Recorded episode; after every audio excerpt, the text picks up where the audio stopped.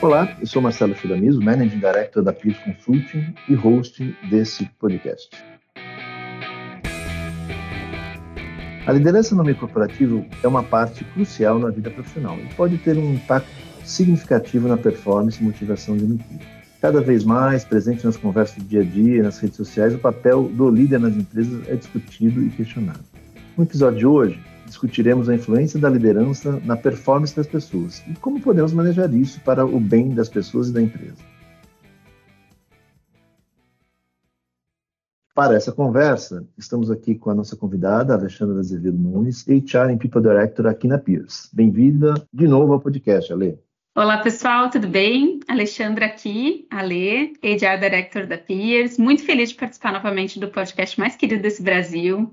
Aqui a gente traz informação útil, uma pitada de humor e leveza que só o Shira sabe dar, né? Aliás, como a gente diz na nossa área de gente, o CLTV aqui da Peers, nós somos líderes de nós mesmos, dos outros, dos nossos líderes. E, inclusive, nas palavras do, do Shira, na Peers todos são líderes, desde os interns até os Managing Directors, né, os nossos MDs. Então, nada melhor do que falar de liderança, os paradigmas, mitos e também como nós influenciamos uns aos outros é, acho que é um belo tema para a gente começar o 2023.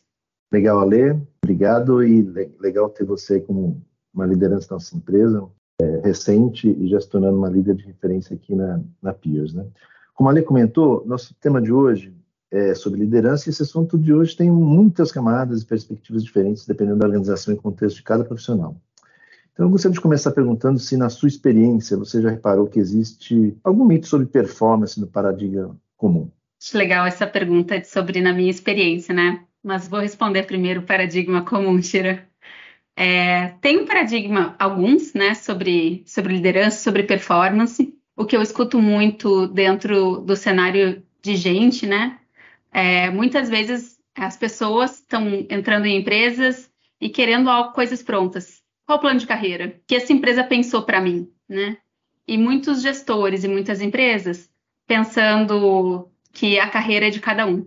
Eu vi bastante já isso. Não delegue sua carreira aos outros. Então, um paradigma de quem é essa responsabilidade. Será que é da pessoa? Será que é da empresa? Será que é do líder? Será que não é de todos? Penso eu. Então, é, acho que tem uma influência muito grande, sim. Acho que cada segmento pode, pode conseguir estabelecer ou não algum plano de carreira, ou pode dar essa autonomia para as pessoas. E, no fundo, acho que, assim como sobre vários pontos, é muito mais é, fácil para o nosso cérebro ser guiado a pensar no que, que o outro poderia fazer a mais e não o que cada um de nós poderia fazer a mais. Então, desfazendo um pouco do paradigma comum de, de quem é essa responsabilidade, eu traria, inclusive, o ponto de o que eu posso fazer sobre a minha carreira, o que eu posso fazer sobre o que eu quero construir nessa empresa e o que eu quero que essa empresa construa. E ser mais propositivo e mais proativo. Mas quando você me perguntou na minha experiência, a primeira coisa que eu pensei mesmo foi quem sou eu para responder isso para o Shira. então, vou propor aqui, Shira, um, um takeover. Como assim a gente vai falar de performance e liderança e eu vou só responder? Então, takeover aqui. Shira, eu queria eu te perguntar é, que, que, sobre a tua experiência e sobre esse ponto de bagagem, enfim, o que, que você acha que influencia mais? Que paradigmas você vive no mercado?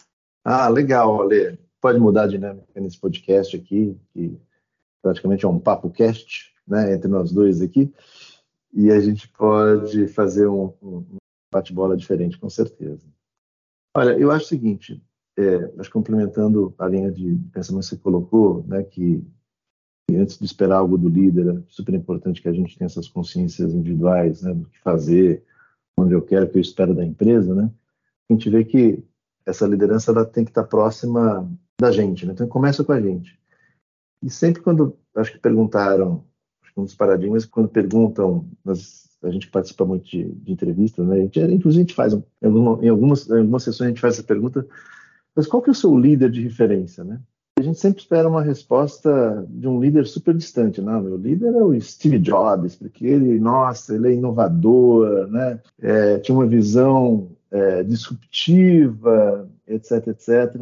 É quem que trabalhou efetivamente com Steve Jobs, né? Sabia como ele era no dia a dia, se ele era parceiro, se ele, se ele ajudava, pegava na mão, né? se ele era empático, se ele entendia a vida pessoal, enfim, né? qual, qual, era o tom de voz dele. Enfim. Então, obviamente que, é, que, é um cara inspirador né, por tudo que realizou, mas efetivamente não é uma liderança no sentido aqui que a gente está conversando de né, nosso dia a dia nas organizações, um cara que você pode falar, não, é o meu líder de referência, né?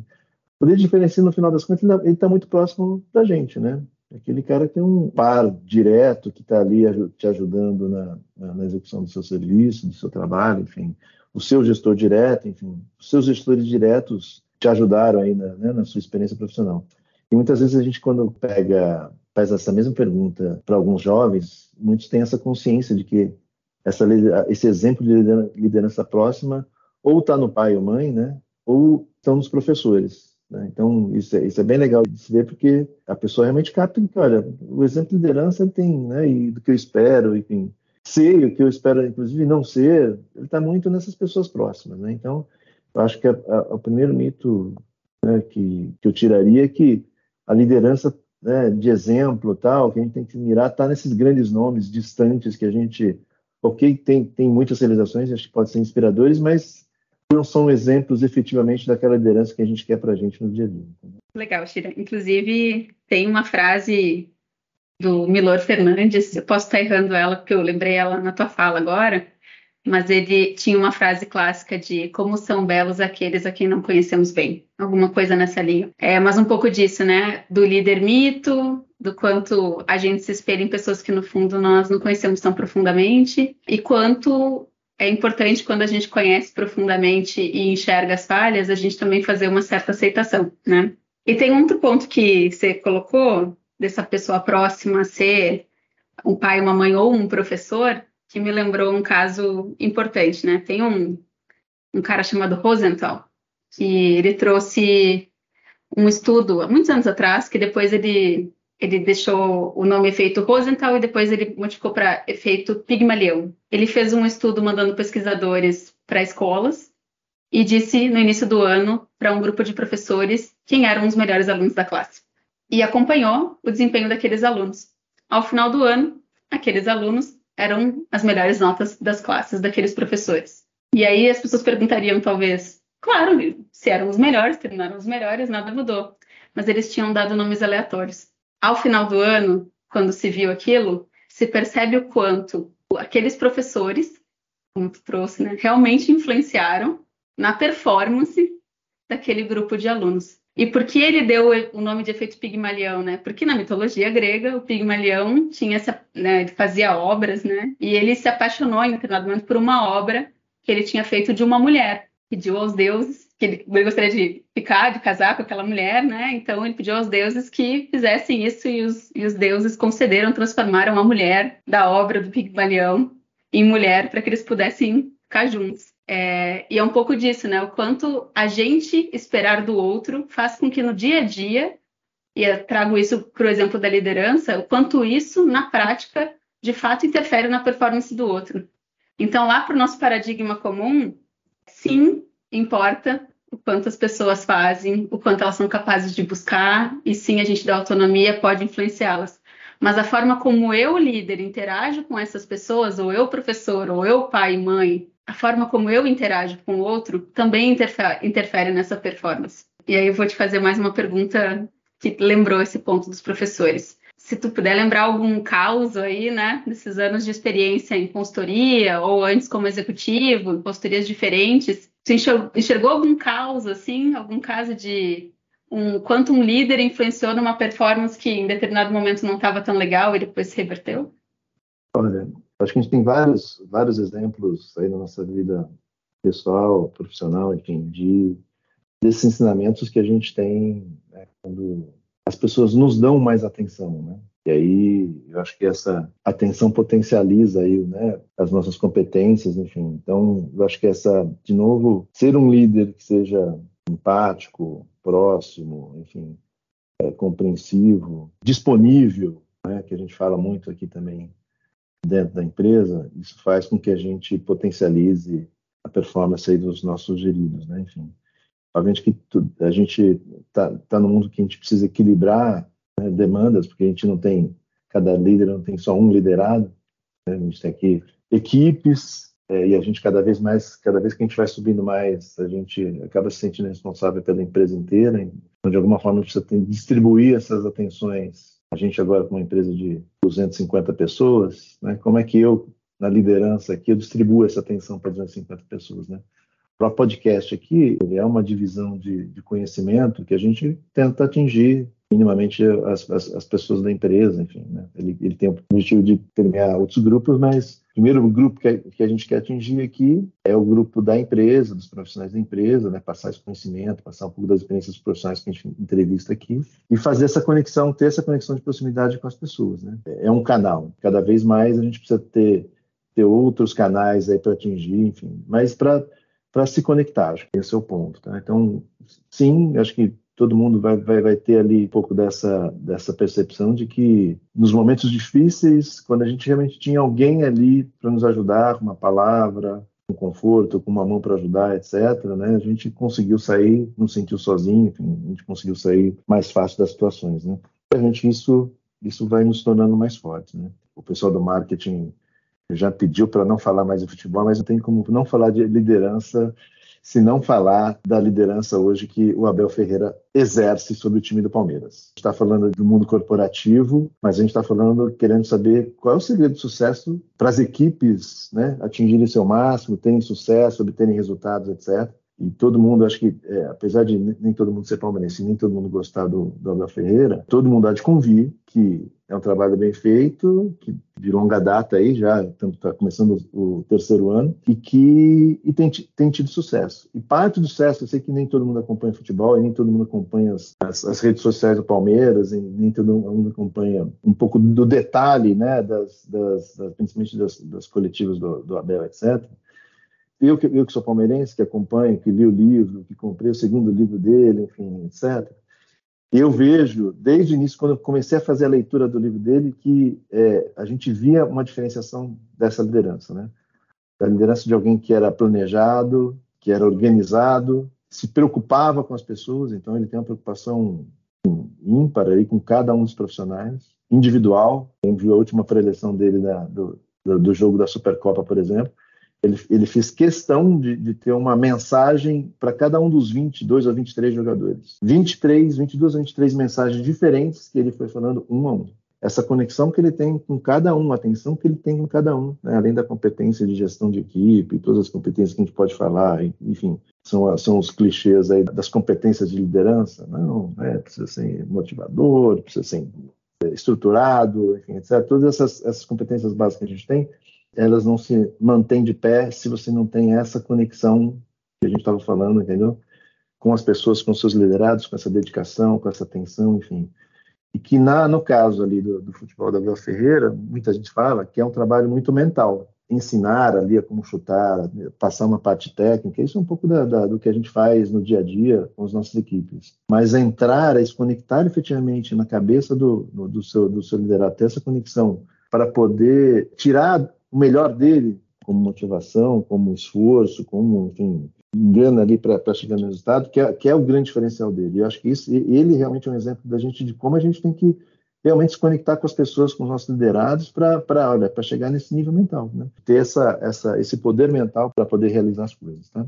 Que legal, Shira. Por mais que eu desconheça futebol, mas eu admiro muito o esporte em geral. Acho que o esporte ensina muito tem até um documentário no, no Netflix que é o The Playbook, que conta em diversos episódios histórias esportivas e, e no fundo traz um pouco disso que você está comentando, que é o quanto muda a percepção do líder, que é muitas vezes esse coach, esse treinador, a performance do time. Dr. Rivers, por exemplo, para quem não assistiu o The Playbook, eu fortemente recomendo, é o primeiro episódio. É, é, muito forte o quanto ele conseguiu influenciar aquele time de basquete muitas vezes colocando esse time, inclusive, à frente, como uma grande prioridade.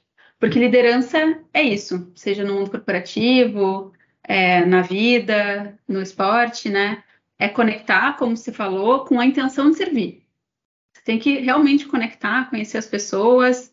É, o técnico te traz até aqui como já diria o Rancharan, né, ser reconhecido pelas habilidades técnicas, mas quando você passa a gerenciar outros, numa posição de coach ou de gerente, empresa, ou enfim, de treinador, o técnico ainda é muito importante, mas ele está dado porque você foi reconhecido por isso. Ele te trouxe até aqui, mas o que te leva para o próximo nível é essa conexão para servir e como você vai ser capaz de influenciar as pessoas a encontrarem o seu melhor potencial e a desenharem objetivos para elas. Então, muitas vezes, eu quero trazer essa reflexão porque eu acho que ela é útil. Muitas vezes, o líder vai pensar que o técnico é mais importante porque ele foi reconhecido pelo técnico. Então, racionalmente, a gente precisa dar um, um passo a mais e entender que a gente foi reconhecido pelo técnico e que isso é o ok. E não é por isso que eu vou dizer para o meu time todos os dias que o ponto é resultado e vamos para lá, e eu não vou conhecer quem são aquelas pessoas, porque eu vou ser incapaz racionalmente de alocar elas da melhor forma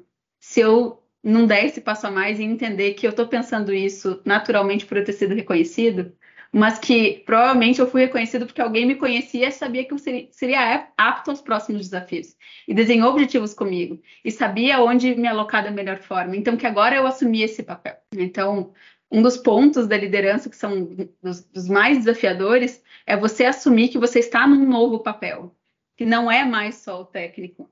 E que não é porque o técnico não importa, porque daí tem líderes que vão para outro lado, né? E esquecem que, que você tem que saber a sua meta, que você tem que saber todos os seus dados, que você tem. Mas é que, claro, está dado. And so what? Que, que, que eu, qual que é o meu passo a mais? Eu vou ser incapaz de levar o meu time se eu não for importante o suficiente para eles para conectar e servir. Isso é um ponto um da liderança. Inclusive no The Playbook, nesse episódio do Dr. Rivers, ele, esse é um ponto que em algum momento ele tem um, depois de muita dedicação com o time, uh, num momento importante do time ele tem um problema familiar. E aí o, o time o abraça e faz. Então, né, fazem o melhor jogo sem ele, tá? E, e o Simon Sinek, que eu, eu e a Shira gostamos tanto, né? Estamos aqui no bate-papo, é um ponto que o Simon Sinek traz várias vezes nos episódios dele, em, em alguns livros. Por que, que as pessoas toleram e por que, que é tão comum para a gente, dentro das empresas, saber que na hierarquia o líder ganha mais? E ninguém questiona que se eu estou trabalhando muito lá, mas seu líder ganha mais. Ninguém está questionando isso. Mas é porque você sabe que na hora que você precisar, ele está ali para você. É, por que, que isso vem supostamente pelo Simon Sinek? É, isso vem desde, desde os dos nossos momentos de muito atrás, é, nas tribos, né? ele estava na frente. Os líderes iam comer primeiro, iam ganhar mais dentro do nosso cenário contemporâneo, porque na hora da batalha eles estavam na frente, eles estavam mais fortes, eles iam defender o resto do grupo. Então, se o, se o líder não tiver conectado com esse mindset de conectar para servir, então ele não merece estar nessa posição, obviamente de forma muito no nosso irracional, mas que a gente vai acabar demonstrando através de posturas no dia a dia, o time não vai me abraçar quando eu puder, quando eu não puder estar, se eu não tiver conectado, servido e pensado em como poder fazer o melhor por eles no dia a dia. Isso quer dizer que todas as pessoas do meu time sempre vão performar bem? Não. Mas eu vou todos os dias fazer o meu melhor para que elas consigam fazer isso. Eu vou enxergar que esse é o meu papel mais do que a entrega técnica. Isso é o propósito do líder. Então, esse é, esse é um, papo, um papo importante porque tem muitos mitos sobre essa liderança que começa no que a gente falou, talvez lá no início, de eu entrar numa empresa querendo coisas estruturadas ou o que, que vão me dar e pensando um pouco no que eu vou conceder, passa por a gente entender que todos nós influenciamos na performance uns dos outros e que isso sim também tem uma escrita, também tem um papel. Afinal, o Pigmalião casou, né? uh, pelo efeito Rosenthal, né? Os professores realmente tiveram efeitos sobre a performance de crianças, né? Então, enfim, é, até chegar nesse ponto de, de entender que, apesar de que cada um tem seu papel, de que o líder precisa estar conectado, obviamente, no técnico, mas dando um passo a mais, conectando para servir. E Shira, vivendo contigo, esse é um pensamento muito genuíno. Eu sei que você é um líder que se importa. O que, você já viu de exemplos de líderes que se importavam e que fizeram a diferença na vida de alguém? Traz um momento inspiracional para gente. Olha, eu vou contar um, um, um caso de um CEO conhecido nosso, que ele sempre conta essa história. Isso, isso já ficou, ficou marcado de preocupação, enfim, de ver que, de repente, uma forma de, de, de comunicação desse líder pode ser, ela, ela pode ser um pouco mais rude Mas lá no, no fim, ela tem uma boa intenção de, de que ela está tá sendo para melhorar. Conta ele que ele tá, que ele estava, se não me engano, com a empregada dele que estava doente, teve que levar ela no hospital. Quando ele chegou no hospital para atender, ninguém atendia ela. E ele chegou lá com a mesma postura de liderança que ele tem nas reuniões ou nas, né, nos encontros executivos. Ele chegou lá, bateu na mesa e falou assim: ó, eu sou fulano de tal, eu quero que você atenda ela aqui. Enfim, nessa, né, nessa postura legítima de falar assim, olha, deixa eu ajudar aqui, ó, a situação demanda que eu, como, como líder, eu coloque essa uma posição de liderança num ambiente totalmente diferente, que a pessoa nem conhecia se ele era presidente ou faxineiro da empresa, mas chegou lá e falou assim, não, eu sou fulano de tal, presidente da empresa, eu preciso que você atenda essa pessoa, que era, que era a empregada dele. Enfim, então, assim, e ele conta essa história já faz muito tempo, né? Mas isso sempre ficou marcado. Ficou marcado por, por exatamente esse exemplo. Assim, olha, é uma pessoa que tem impulso, que tem a liderança para tocar uma empresa, para ter, para definir diretrizes na reunião, e que pode ter uma comunicação, de repente, um pouco mais dura, muitas vezes, né? Mas que a gente vê que, olha assim, olha, é, é a forma dele, e a gente vê que é uma forma genuína, que tanto que numa situação emergencial ele usou da mesma forma, para ajudar uma pessoa que estava ali, que precisava de ajuda no, no, no hospital para ser atendida, entendeu? Então, acho que assim, é, essa inspiração de realmente, olha, a gente ter não só essa postura nossa de liderança para ajudar as pessoas aqui dentro, mas também fora também desse ambiente de trabalho, a gente, né, cada vez, à medida que a gente vai subindo na vida, vamos dizer assim, né, é, a gente vai se tornando mais importante na empresa, obviamente isso vai te dando mais poder é, aquisitivo, vai te dando mais poder né, de, de persuasão, de conhecimento, de relacionamento, etc., e você usar esse poder também para ajudar as outras pessoas também é super, super importante, entendeu? Então acho que isso, isso ficou bem marcado aí realmente dentro da, das histórias que a gente já viveu aí nesse mundo corporativo, tá, né? O pessoal do, que está ouvindo também tem em conta, né? Peguei o, o Shira desprevenido e logo venho de pato para ganso, quero só ver o que vem para mim. Mas uma coisa é, importante que esse líder me, me ensinou ele realmente tem uma, uma, uma, postura firme, né? E isso trouxe ele, reforçou de, de certa forma um sucesso que ele tem, merecido. Eu, inclusive, sou muito grata por tudo que ele me ensinou, inclusive a ser mais forte. tem vários ensinamentos que vêm aí. E ele sempre me contava que, não só a mim, mas ao grupo que, que convive muito próximo a ele, né? que ele era conhecido, inclusive em empresas anteriores, por não ser aquela pessoa que entra dando bom dia, boa tarde, boa noite para todo mundo, né? E trazendo aqui para o nosso ponto de liderança, não é sobre ser bonzinho, né? Mas que na hora que alguém precisava de algo, as pessoas já iam nele direto porque elas sabiam que ele iria ajudar efetivamente. E nesse exemplo, é, de novo, vem isso, né? De fato, é como ele é conhecido. Na hora que realmente se precisa, você pode contar. Né? É uma pessoa forte, sem dúvida, mas a força trouxe até aqui, a gente não vai mudar uns aos outros, cada pessoa muda se quiser. A gente não muda o outro, a gente muda a gente mesmo. Mas o quanto também, mais um mito que a gente não tinha trazido hoje, mas que o Shira me lembra bem. Não é sobre ser bonzinho e ser amigo de todo mundo. Muitas vezes liderança é pensar o que é útil, o que é bom, o que é verdadeiro, e a gente conseguir ajudar as pessoas no que elas precisam. Não é sobre ser gostado, não é sobre a gente mesmo. É conectar para servir, né? Então, esse é um ponto legal. E me lembrou, antes da gente finalizar o nosso ponto aqui, eu devolver o meu takeover, Tira, dos princípios básicos de liderança. Tem um livro que eu queria indicar, que é o nome é The Truth About Leadership. E esse é o, li o livro que, quando eu recebi um desafio muitos anos atrás, esse mesmo líder me disse assim: esse aqui é o que você tinha, você precisa ler. E claro que, né, obedeci. E o The Truth About Leadership, eu estou dizendo o nome em inglês, me, me perdoa, inclusive, porque esse livro eu nunca achei uma tradução. Tem Kindle, tem. É, ele é um livro vermelhinho, assim, tem físico, mas eu nunca achei a tradução dele. Mas ele fala basicamente de quatro princípios de liderança básicos. Primeiro princípio do líder é acreditar em si. Porque várias vezes a gente não sabe o caminho, mas a gente com certeza faz todas as melhores buscas com base em análises, não é em achômetro, e faz o melhor possível para levar as pessoas para um lugar que a gente desenhou e que está fazendo sentido para o nosso cenário. E a gente precisa acreditar nisso. Acreditar em si, primeiro princípio. Segundo princípio, ter credibilidade. Quem não tem credibilidade, as pessoas não vão acreditar no que a gente fala. Aliás, nem a gente, quando olhar no espelho, vai acreditar no que a gente fala, né? Então, ter credibilidade e cuidar da nossa palavra, né? Daquilo que a gente diz. e daquilo que a gente demonstra, né? Não é só do que a gente diz, mas do que, do que a gente demonstra no dia a dia. Sinais verbais, não verbais. Terceiro princípio é ter e viver os seus valores.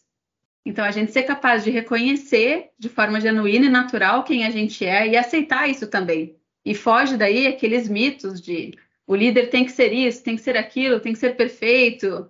Ah, isso não existe. É pelo contrário, a gente vai, a gente sendo verdadeiro com os outros também isso nos demonstra. É a integridade visível, né? E o quarto e último princípio foi o, o, motivo da minha última pergunta. O quarto princípio é se importar genuinamente com quem está conosco nessa corrida, nessa maratona, nesse Rally Dakar, né? Enfim, são quatro princípios. Parece simples, vejam bem, acreditar em si, ter credibilidade, ter e viver os seus valores e se importar genuinamente com as pessoas. Mas isso, já agradecendo ao Shira pela oportunidade, o pessoal do, do marketing aqui da Peers, acho que esses pontos sobre liderança eles parecem simples, mas fazem parte daquele óbvio que precisa ser dito, porque na prática, se cada um refletir um pouco quais líderes já teve, ou já viu, ou já foi, né, nessa nossa vida corporativa diária, vocês podem perceber que não é o que a gente enxerga na maior parte dos casos. Então a gente precisa refletir sobre isso. É isso, Shira. Eu vou finalizar meu takeover e parar aqui para o de Pato para Ganso. É, eu acho que só antes da gente encerrar com, com Pato para Ganso, só complementaria aqui na Pires a gente tenta exercitar né, esse papel de liderança, como você comentou, desde o início, né? desde os internos, enfim. Obviamente, aos poucos, esse é um exercício gradual, enfim, mas por que, que isso é importante? Né? Porque um líder não nasce pronto, né? Então, eu não vou chegar lá, de repente, e falar, eu vou te botar lá e você sai liderando. Então, esse exercício, além do desenvolvimento técnico, metodológico, né, de capacidade analítica, etc., que a gente, que os consultores é, têm, se desenvolve aqui com treinamento, etc., a gente, no dia a dia, a gente tem também um pouco desses desafios aí de completar essa competência de liderança com pequenos desafios que vão crescendo à medida que as pessoas sobem na carreira. Né? Então, acho que é super importante aí, é um tema legal, esses quatro pontos que você colocou, acho que é um exercício bem interessante para que todo mundo pare e pense, né, conceitualmente sobre os quatro pontos e tente aplicar aí no seu, no seu dia a dia.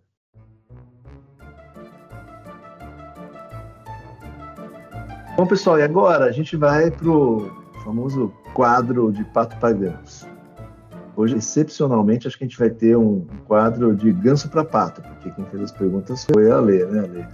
Então, se você está ouvindo pela primeira vez, nesse quadro a gente sempre tenta é, aproveitar, obviamente, a linha mestra do podcast, mas trazer para nossa vida pessoal, informal e do cotidiano para tornar a conversa mais descontraída com os nossos convidados, né?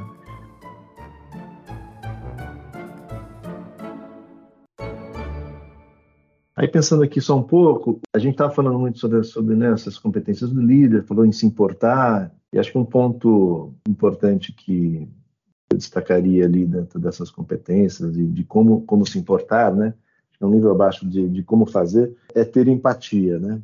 E aí parte de ter empatia é você muitas vezes se colocar e muitas vezes até se, se adaptar a um contexto diferente, né, de que você de repente não pertence, mas para efetivamente gerar aquela empatia com outra pessoa, né, com o liderado, ou enfim, né? A pergunta é em que situações você já teve que se adaptar de uma coisa que você não é, mas para gerar empatia, para né, estar tá ali falando, eu sou da mesma tribo, então converse comigo que eu sou legal também, né? aí eu vou, eu vou, dar um exemplo, eu vou, eu vou, o meu exemplo, eu vou começar dando o meu exemplo, e aí o pessoal do marketing vai falar assim, não, não, não é possível que ele vai falar de novo de futebol, né? Mas enfim, o meu exemplo, eu vou sobre o, o, o tema do Abel Ferreira, de novo, acho que isso, isso é até um spoiler para os outros técnicos, assim, para os caras se adaptarem, para, pô, se o Abel Ferreira está fazendo isso, eu vou fazer também com a minha equipe, né? Mas tem, tem a ver com essa questão da empatia, que é o seguinte: nitidamente, nas conversas, nas preleções, tudo que é, que é mostrado, a gente vê uma adaptação do, do Abel Ferreira tentando ser empático, tentando ser parecido com jogadores. Eu dou alguns exemplos. Muitos deles são religiosos. Na, na preleção que eu te falei, que, que ele deu uma palavra, muitas delas eram palavras da Bíblia. Então, a mensagem que ele estava dando para eles, ele estava adaptando com uma linguagem que forte, que pega né, na fé deles. Então, ele dava uma mensagem com um significado religioso. Outra mensagem super importante que ele, que ele deu sobre olhar olhos nos olhos, que ele deu para o Kusevich, que acho que é chileno, ele escreveu em espanhol. Quem viu a comemoração depois também no Palmeiras, viu o Abel junto com os jogadores cantando samba, né? pagode samba ao, final da, da na, na, comemoração. Então, essa adaptação são, essas pequenas coisas que as pessoas não percebem, assim, né? E aí ele faz isso de forma legítima, né? Acho que é, é, é o que você falou eu tenho que fazer isso sendo eu mesmo, né? enfim. E são essas pequenas transformações, né, para gerar essa empatia, para gerar essa conexão, né, que ele faz em si para se conectar com as pessoas. Então, eu, eu, eu, eu pergunto para você assim, o que que você, você, já teve que de alguma forma se transformar, mas não não mudar obviamente sua essência, mas para ter para criar essa conexão em então, pode ser em relações, né, né, né, em alguma situação de trabalho ou situações pessoais. Acho que do, do Abel, que eu desconhecia a história, mas faz muito sentido porque um, você criar similaridade auxilia na conexão, na história da conexão. Se ele entende que isso vai ser bom para o atleta, assimilar usando uma palavra ou a língua né, mãe do, do atleta, é claro que isso vai servi-lo melhor e ele vai se utilizar disso. E até vou além, assim, parece mais do que empatia, é compaixão, né? Porque a empatia eu visto o teu calçado por um tempo e eu te entendo. Compaixão, tô dando um pedaço ali de mim, tô falando um discurso em espanhol, sendo que a minha língua e provavelmente a forma como eu me expressaria melhor seria em português, sendo brasileiro. Então, acho muito legal. Talvez diferente do que as pessoas imaginem, ah, tem pequenas transformações, pequenas adaptações. Eu sinto que eu faço grandes adaptações todos os dias. Porque, por exemplo, quem trabalha comigo sabe que eu pareço uma pessoa muito forte. E quem me conhece mais pessoalmente sabe que eu adoraria ficar fazendo trabalho social e ajudando todo mundo, né? Então, eu, eu sei assim, mas o que é útil para peers hoje, por exemplo, né? Que coisas são coisas e na minha percepção isso é, é útil para todo mundo, é para a empresa, mas para as pessoas também. O que a cadeira precisa e o que disso meu é genuíno. Eu sempre fui uma criança muito nerd, é, prendia os cabelos para baixo, assim, usava roupa de educação física, sou filha de professor de educação física. Então, me vestia, inclusive, na faculdade, diferente, né? Então, acho que desde sempre eu aprendi que me adaptar não era perder a minha essência, porque a minha essência estava nos meus valores no meu propósito, naquilo que eu estava fazendo, que eu estava decidindo fazer. Então, não mudo meus valores e meu propósito de forma alguma, acho que isso me define mais. Mas fora isso, eu adapto todos os dias muita coisa importante para mim a favor de um propósito maior, que, por exemplo, na Peers é a gente chegar do outro lado, né? como você fala sempre, é, com um time cada vez melhor, com pessoas conseguindo conquistar seus objetivos, mas conectando elas através das formas como eu vou imaginando e também aprendendo no caminho que pode ser melhor para elas. Agora, desde a forma que eu me visto, eu me adapto, da forma que eu me posiciono, eu me adapto. E eu entendo que isso é ok, porque ainda está nas camadas do que a gente é, em camadas mais superficiais, né? Eu não tô lá na minha essência, no meu propósito, isso eu já não, não vou modificar. Na minha transcendência ali, eu, eu, sempre on time. Pelo contrário, eu acho que eu trago cada vez mais pessoas a conseguirem descobrir os seus e a gente se conectar através disso que é muito mais profundo do que a superfície, do que a forma, que sapato que eu vou vestir. Eu não estou vestindo tênis, pois é, não estou. Mas ainda assim isso é muito pequeno na minha percepção, perto do que a gente pode fazer quando a gente modifica essas camadas de fora. Então, o meu de ganso para pato, é, nossa, eu, eu, de, de A a Z eu teria muitas coisas dessas camadas de, de, superfície que eu adapto todo dia e vejo isso com bons olhos, com flexibilidade, apesar de que, claro, que exige esforço, né? Mas já fui criada por professores, então nunca achei que ia ser fácil. Mas se for útil, né, bom, tá, tá dentro da minha conta.